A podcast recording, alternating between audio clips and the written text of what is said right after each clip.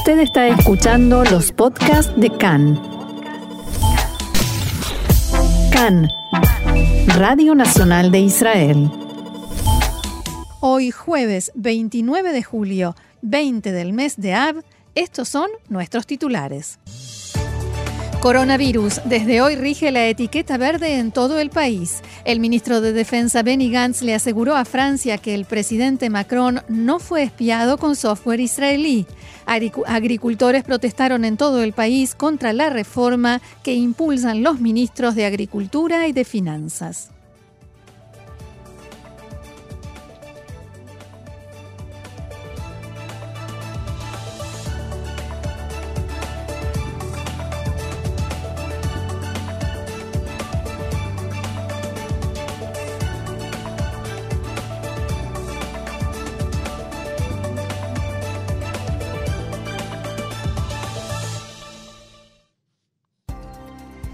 Bien, y vamos entonces al desarrollo de la información. Así es, el ministro de Defensa Benny Gantz viajó ayer a París, donde trató de poner fin a los informes de que el presidente francés Emmanuel Macron había sido blanco del programa de seguimiento Pegasus, propiedad de la firma israelí NSO. Durante una reunión con su par Florence Parly, Gantz aseguró que la tecnología de NSO no se había utilizado para espiar los teléfonos de Macron o de cualquier otro funcionario francés. Según un comunicado del Ministerio de Defensa, Gantz le dijo a Parley que Israel se está tomando las acusaciones muy en serio y que habían hecho una visita a la firma NSO ese mismo día. Además, el ministro de Defensa destacó que el Estado de Israel aprueba la exportación de productos cibernéticos exclusivamente a entidades gubernamentales para uso legal y solo con el propósito de prevenir e investigar el crimen y la lucha contra el terrorismo, esto también según el comunicado. Desde la cartera de defensa han dejado en claro que si encuentran que NSO violó los términos de sus licencias de exportación, se tomarán las medidas pertinentes. Por su parte, la firma NSO ha negado en gran medida las afirmaciones hechas en la investigación publicada la semana pasada por un grupo internacional de medios y calificó a las acusaciones como parte de un esfuerzo para difamar a toda la industria cibernética israelí. Seguramente vamos a seguir teniendo noticias de esto por mucho tiempo. Por supuesto, por supuesto. Eh, pero cambiamos ahora de, información. Según el Ministerio de Salud de la Autoridad Palestina, un niño palestino de 12 años murió ayer después de que soldados israelíes le dispararan cerca de la ciudad de Beit Umar, en la margen occidental. Los funcionarios de salud de la Autoridad Palestina identificaron al niño como Mohammad al-Alami, residente de Beit Umar, y dijeron que soldados israelíes le dispararon en el pecho. Al-Alami Supuestamente estaba sentado en un automóvil a la entrada de la ciudad cuando le dispararon. El ejército de Israel reconoció que sus tropas habían abierto fuego en la zona. Un grupo de soldados vio a varios palestinos excavando cerca de un puesto militar antes de abandonar el lugar en un automóvil. Cuando los soldados se acercaron al lugar, encontraron el cuerpo de un bebé recién nacido muerto en una bolsa de plástico. Poco tiempo después, los soldados vieron un automóvil similar, creyendo que eran los palestinos que habían enterrado al bebé, buscaron arrestar a sus pasajeros. Según el ejército, abro comillas, los soldados iniciaron el procedimiento de arresto de los sospechosos, que incluyó llamadas en su dirección y disparos al aire. Cuando el vehículo no se detuvo, uno de los soldados disparó contra las ruedas para detenerlo. La policía militar, el organismo que examina la conducta de los soldados, abrió una investigación sobre el incidente. Cambiamos de tema. El vicesecretario general de Hezbollah, Naim Qassem, dijo que su organización no desea ninguna guerra ni la busca y que las estimaciones israelíes, según las cuales el colapso económico del Líbano llevará a una guerra, no tienen ningún sentido.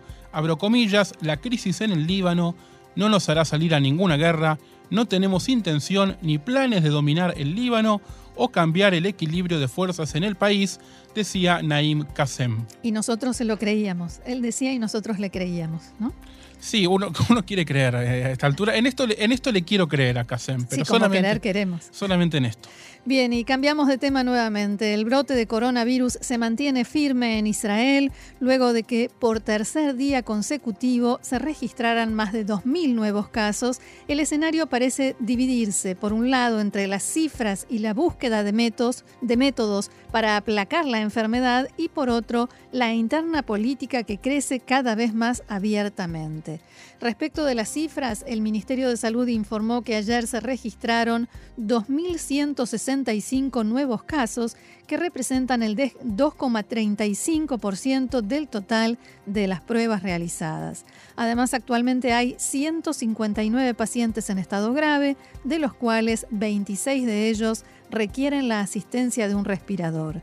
En este cuadro de situación, en la madrugada de hoy regresó formalmente la etiqueta verde que permite solamente a quienes tengan un certificado de vacunación o de recuperación el ingreso a determinados lugares. Hay que buscar el certificado otra vez, tenerlo a mano porque otra, otra vez hay que mostrarlo todo el tiempo. Formalmente decimos regresó hoy porque en realidad ya había comenzado la semana pasada bajo el nuevo concepto de etiqueta feliz. La diferencia es que el día de hoy es el regreso completo a lo que conocimos durante las épocas de cierre en Israel. Usamos el mismo lenguaje a pesar de que no es total es decir, negocios, centros comerciales, salones de eventos, gimnasios, museos y centros culturales y oficinas, por el momento las oficinas públicas, deberán solicitar a cada persona que desee ingresar el certificado que indique que ese individuo ha recibido su proceso de vacunación completo. Además, cada lugar deberá controlar los límites máximos de ingreso y permanencia y podrán exigir el control de la temperatura antes de permitir la entrada pero el coronavirus también desató una interna política dentro de los miembros del gabinete, mientras hoy por la mañana el primer ministro Bennett y el titular de la cartera de salud, Nitzan Horowitz, mantuvieron un debate acerca de la tercera dosis de la vacuna, que podría aprobarse desde la semana entrante, aunque desde hoy se aplicará en varios hogares de ancianos en nuestro país. El otro debate se plantea dentro del área de educación y la mecha parece haberla encendido la ministra Ifat Yaya Bitón, al declarar anoche que no está de acuerdo con inocular a los estudiantes dentro de las escuelas. Diferentes actores políticos, así como profesionales de la salud, salieron inmediatamente a manifestarse en contra de lo que dijo Yaya Vitón, incluso varios otros ministros del gobierno, aunque según pudo saber Khan, quienes sí apoyarían el planteo de la responsable de la cartera de educación, son los expertos de salud que asesoran al gabinete quienes extraoficialmente también creen que no se puede obligar a vacunar contra el coronavirus en las instituciones educativas. De todas maneras, todo forma parte de una misma discusión, cómo comenzarán las clases el próximo primero de septiembre, si comenzarán y de qué manera. Nuevamente cambiamos el ángulo de la información. Miles de agricultores salieron en la mañana de hoy a protestar en varios puntos del país contra la reforma que impulsan los ministros de Agricultura y de Finanzas. Las manifestaciones se realizaron en ocho cruces de rutas de norte a sur del país. Hubo cortes de carreteras y los agricultores arrojaron a la ruta frutas, verduras y huevos en señal de protesta. Amiti Fraj, titular de la Asociación de Agricultores de Israel y secretario general del movimiento de Moshavim, decía.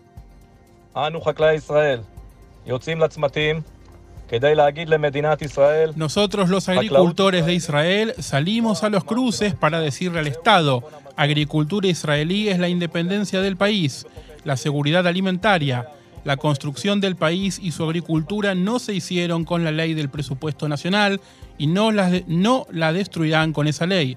Estamos abiertos al diálogo, estamos dispuestos a que haya reformas, pero no mediante imposiciones y actos unilaterales. El plan será presentado como parte de la Ley de Presupuesto Nacional y reduciría gradualmente a lo largo de cinco años los aranceles de importación de la mayoría de las frutas y verduras y lo haría de inmediato en varios productos, entre ellos huevos. Además, Israel reconocerá los estándares europeos para frutas y verduras. Según el gobierno, el plan también conducirá a un aumento significativo en la gama de productos disponibles para los israelíes durante todo el año y ahorraría a los consumidores casi 3 mil millones de shekels. En diálogo con Khan, Nir Edri, agricultor en el Moshav Geva Carmel, decía.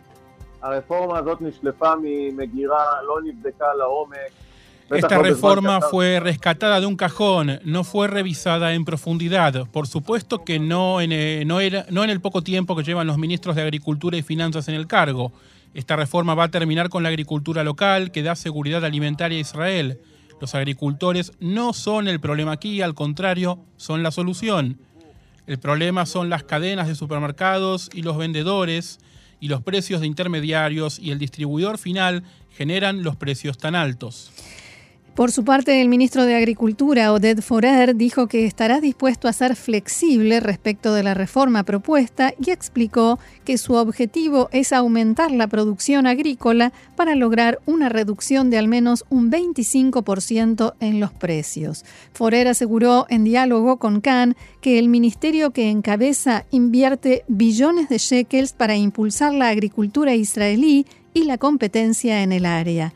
¿Ustedes conocen un monopolio que quiera dejar de ser monopolio, sea cual fuere? preguntó Forer. El ministro dijo que es optimista respecto a las posibilidades de que la reforma y el presupuesto nacional se aprueben.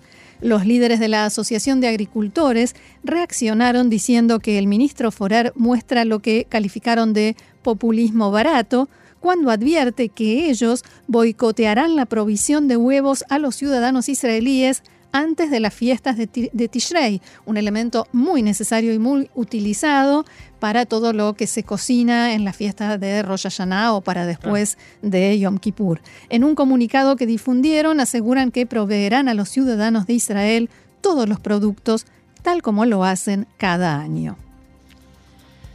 Cambiando de tema, yendo hacia la Knesset, la legisladora Yaren Askel de Tikva Hadashah sorprendió a todos anoche cuando pidió que se sometiera a votación del Pleno la ley que está impulsando de despenalización del uso personal de cannabis sin haber coordinado previamente con el resto de la coalición.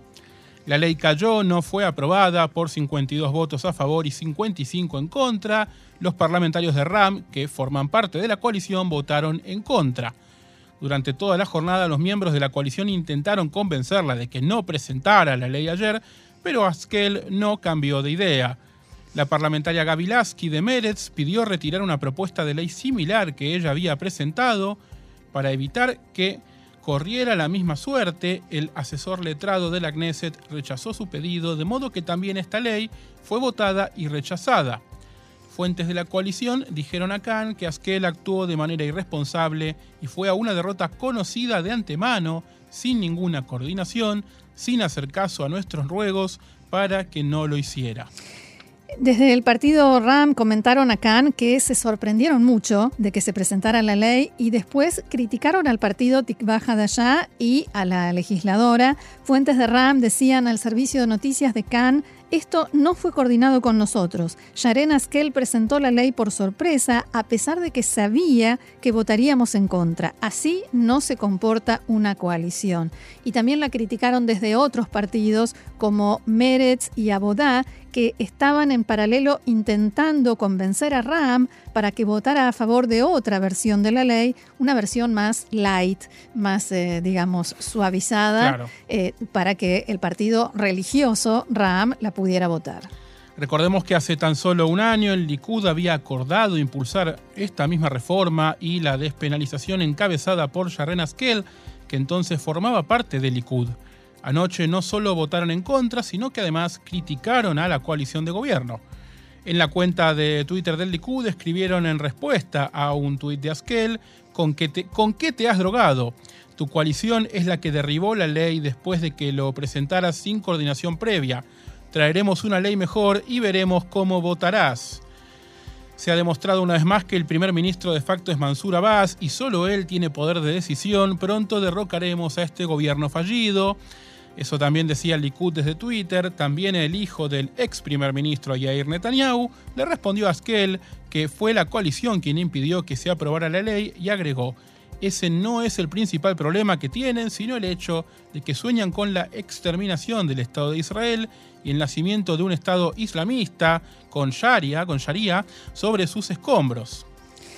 Bien, y una nota de color, porque todo lo que viene pasando en la Knesset realmente es bastante angustiante para los ciudadanos comunes. Estaba sobre el estrado, en el podio de la Knesset, hablando, dirigiendo la palabra el legislador Shlomo Kari, que no solo es, pertenece al Likud, sino que es muy, muy, muy allegado al ex primer ministro Netanyahu. Estaba hablando, eh, criticando algo, y entonces dijo, esto sucede porque el dictador Bibi, y rápidamente se corrigió y dijo, Tibi, Tibi por el legislador árabe Ahmad Tibi. Y el, eh, legislador Aitan Ginsburg, que estaba presidiendo la sesión, dijo, ajá, así, con este mismo tono. ¿Qué diría Freud sobre esto? ¿Sabes quién está anotado para hablar ahora? Y Cari quería seguir su discurso y quería pasar por alto la metida de pata que había hecho, pero Ginsburg no se lo perdonó y finalmente Cari le contestó, ¿Bibi o Tibi? Que era el eslogan de la campaña del Likud. En fin. Eh, Una pequeña sonrisa. Sí, bueno, por lo menos pudieron reírse también y... Y no de nosotros. Con nosotros en este caso. Claro. El primer ministro Naftali Bennett y el ministro de Seguridad Pública, Omer Barlev, presentarán la semana próxima en una conferencia de prensa el Plan Nacional para reducir la delincuencia y la violencia en la sociedad árabe y un esquema para una mayor aplicación de la ley. Esto va en paralelo con la ley sobre sentencias mínimas para quienes tengan armas sin licencia, que fue planteada por el gobierno y se presentará en la Knesset en los próximos días. Bennett convocó ayer un debate sobre la lucha contra la violencia en la sociedad árabe israelí, pero no se invitó a ningún representante del sector.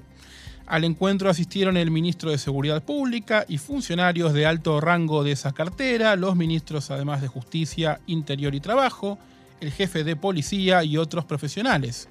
De todos modos, hace dos semanas Bennett y Barlev mantuvieron una reunión aparte con el legislador Mansur Abbas y la bancada de su partido RAM. En la reunión con Bennett se discutieron los detalles de este plan nacional para reducir el crimen y la violencia en la sociedad árabe y el esquema para aumentar la aplicación de la ley. El primer ministro señaló que ve la lucha contra la delincuencia en el sector árabe como un objetivo nacional que se ha descuidado durante años y que apoya a la Policía de Israel y al Ministerio de Seguridad Pública en sus importantes actividades sobre el tema. Al comienzo de la reunión, Bennett decía, desde principios de año, decenas de personas en el sector árabe han sido asesinadas.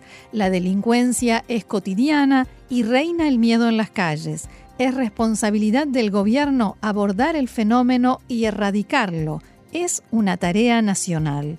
Por su parte, el ministro de Seguridad Pública, Omar Barlev, dijo que el equipo de trabajo que se formó es una parte necesaria de la implementación de un programa integral para aumentar la seguridad personal y la confianza pública.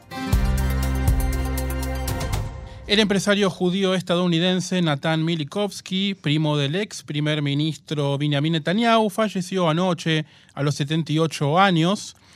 Netanyahu anunció anoche la muerte de su primo y tuiteó, mi amado primo falleció anoche después de una enfermedad. Sara, Yair, Abner y yo compartimos el dolor con su esposa, sus hijas y sus hermanos.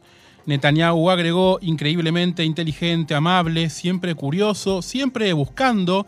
En sus últimos años ha luchado contra una terrible enfermedad con coraje y determinación, como toda su vida, permanecerá en nuestros corazones para siempre, lo extrañaré como a un hermano.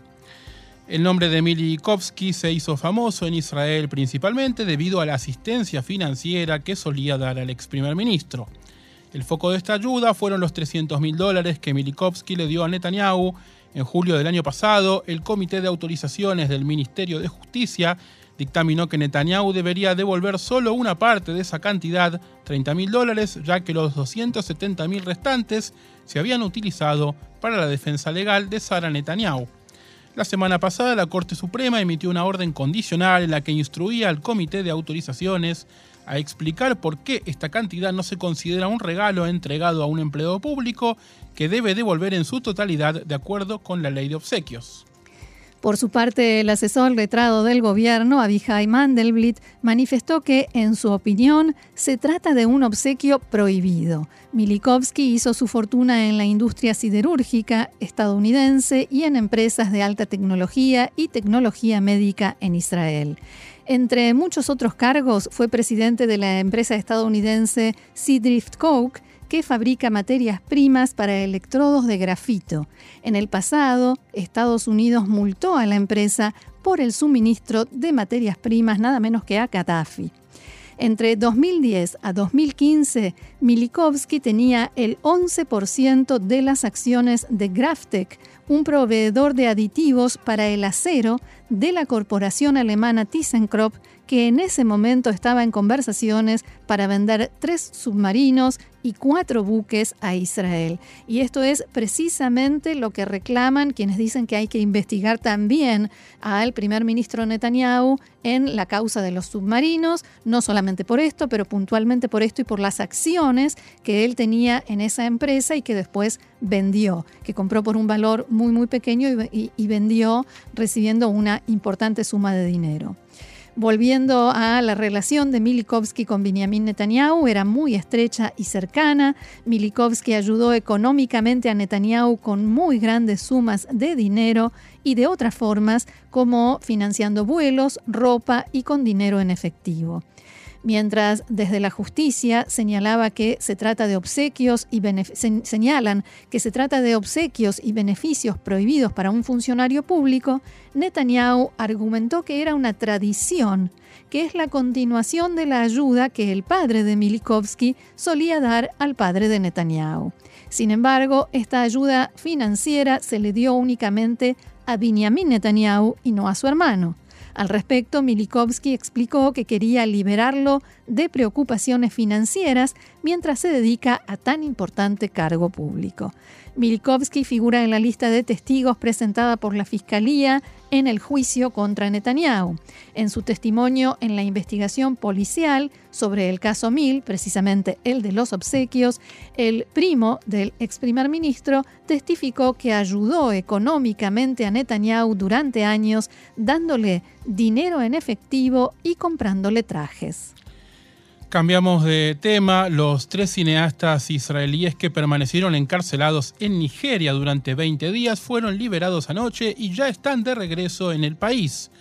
Poco después de que aterrizaran en el aeropuerto Ben Gurion, el canciller Yair Lapid expresó en un comunicado: Estoy muy feliz de que Rudy, Andrew y David fueran liberados de la detención en Nigeria y hayan regresado a Israel esta mañana.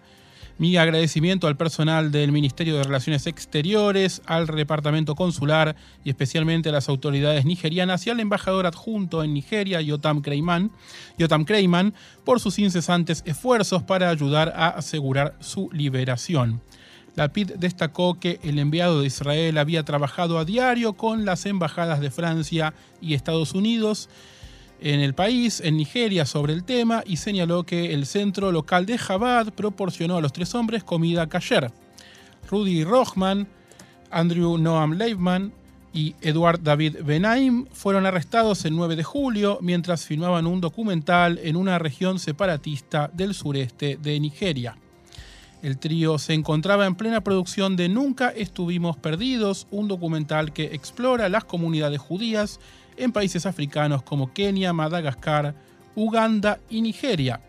Al momento del arresto se encontraban documentando a la comunidad judía Igbo de Nigeria. Fascinante, súper interesante, me encantaría ver ese material, ¿no? Esperemos que sí. Esperemos que se pueda.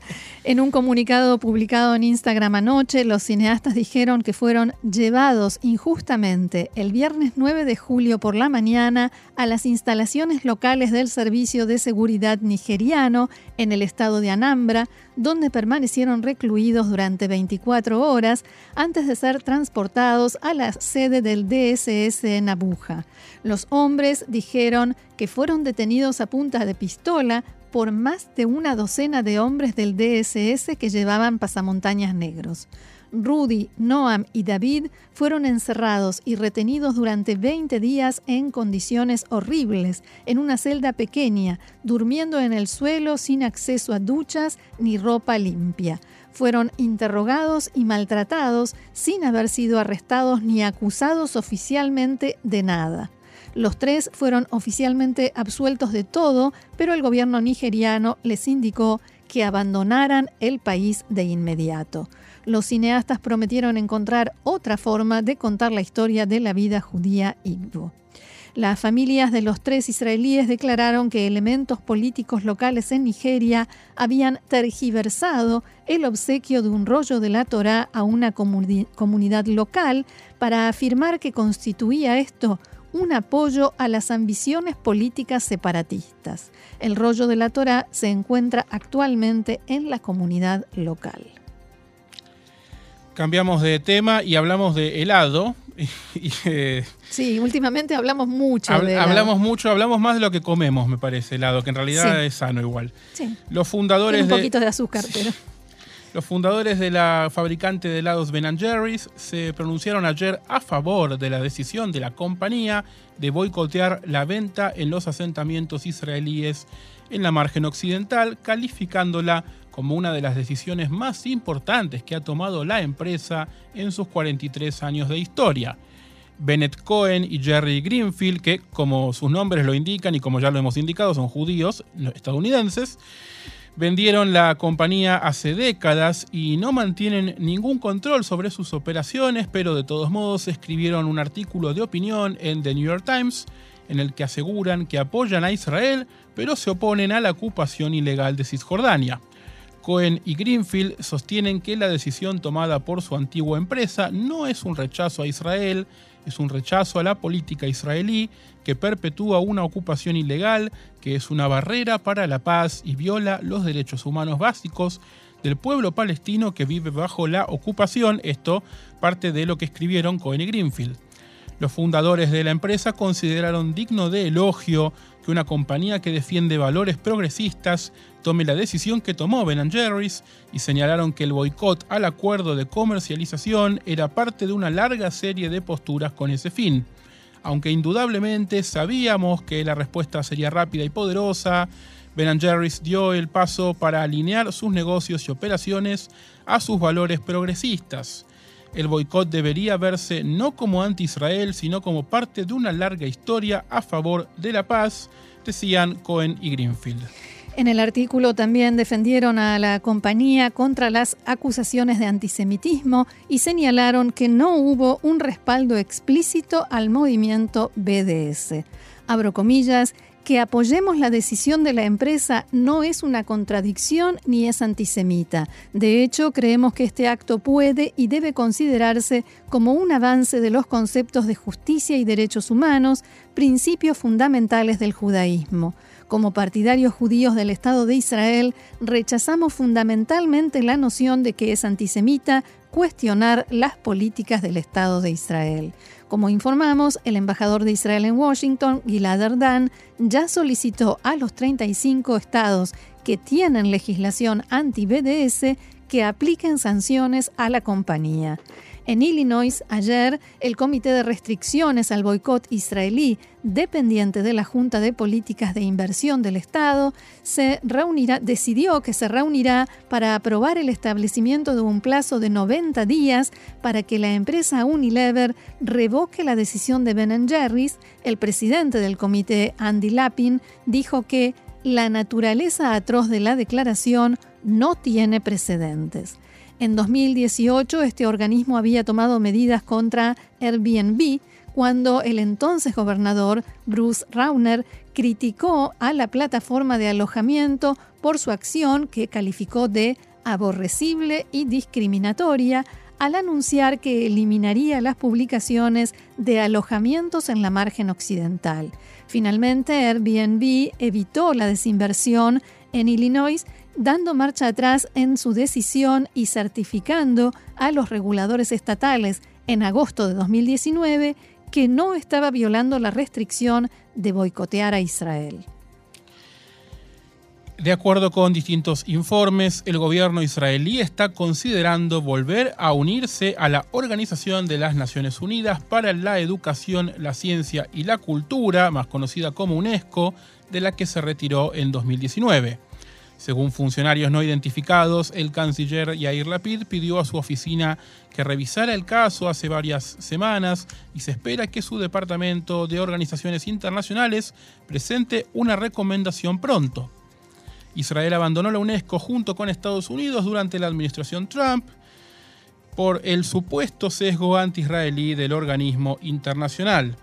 Pero de acuerdo al informe del sitio Axios, Lapid cree que la retirada de Israel del foro internacional solo hizo que la política exterior fuera menos eficaz.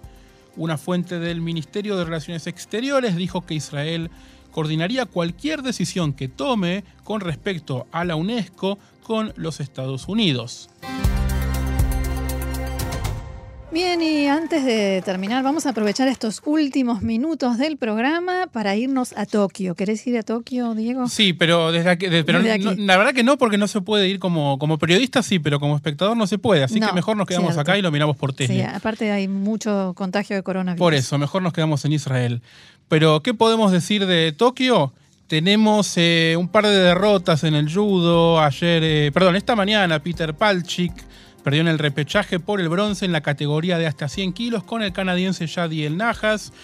Y también tenemos a Imbar Lanir que perdió en la segunda ronda de la categoría de 78 kilos con la brasileña Mayra Aguiar. Ahora, dos buenas. Sí, por favor. Una buena en la natación Recién, recién. Recién, recién pasó el equipo mixto, pasó a, a la final. A la final de la, del, del 4 por 100 medley, o sea que tienen que ir haciendo distintas pruebas, eh, distintos estilos, ah. el combinado. Eh, esto de los mixtos es algo nuevo. Antes era equipos de postas eh, de hombres y de mujeres. Ahora hay mixto, hay, en casi todas las disciplinas, no sé, en arquería, en atletismo hay mixtos. Pero bueno, y otra que es la histórica, esta sí por ahora es histórica, es que la selección de béisbol de Israel, no sé si sabías que teníamos selección de béisbol. Realmente, confieso, no tenía idea. Está haciendo su estreno olímpico hoy y le está ganando en este mismo momento por cuatro carreras a dos a Corea del Sur. Estamos en la parte baja, parte alta de la sexta. Acaba de anotar dos carreras Israel las primeras dos las anotó Ian Kistler con un home run, un famoso norteamericano retirado ya, pero eh, volvió a la actividad para jugar para la selección de Israel. Norteamericano un poquito israelí, ¿no? Es que ese es el tema con la selección de Israel. ¿Cómo llegó Israel? Bueno, hay muchas cosas raras en el béisbol. Primero, que Israel clasificó como el, clasificado de Europa y África, que no pertenece a ninguno de esos continentes Israel, ¿no? pero bueno, juega esa eliminatoria. Hoy sí. Hoy sí. Clasificó y, y por la ley del retorno de alguna manera, porque en el béisbol hay una ley medio extraña que dice cualquier persona que tiene derecho a tener una nacionalidad, aunque no la tenga, puede ser considerado como parte de ese mm. a los fines de jugar. Entonces cualquier judío norteamericano puede jugar para Israel. Y bueno, eh, dicho y hecho, todos menos dos nacieron en Estados Unidos, en ese equipo israelí. Eh, mañana le toca con Estados Unidos, pero uh. es un torneo largo, son muchos partidos y cada vez que uno pierde, después tiene oportunidad de volver. Así que la semana que, que viene veremos cómo le va. En windsurf no nos, no nos fue tan bien. En windsurf no estamos muy bien. Katy Spijakov está sexta en la tabla general. Esto termina el sábado con las últimas regatas. También el sábado se define el destino para Joab Cohen, que está séptimo y mucho más lejos en la general. En la clase láser de vela, Shai Kakon está aún más lejos en el puesto 33. Le quedan tres regatas y se define el domingo. Hoy tenemos muchos israelíes en la piscina, dijimos del equipo mixto. También Gal Cohen Grumi y Tomer Frankel competirán en los 100 metros mariposa. Aviv Barcelay en los 200 metros espalda. Y mañana, además, habrá dos representantes en los 50 metros libres, un hombre y una mujer, Meiron Amir Cheruti y Andrea Mures. Y mañana también comienza la gran vedette de los Juegos Olímpicos, el atletismo. Selamawit Teferi compite en la primera serie de todas de los 5.000 metros, carrera larga, y Ana Minenko en el salto triple. Así que. Es lo más lindo para ver. Lo más lindo para. Exactamente, no podría estar más de acuerdo. Lo más lindo para ver en los Juegos Olímpicos arranca mañana con el atletismo.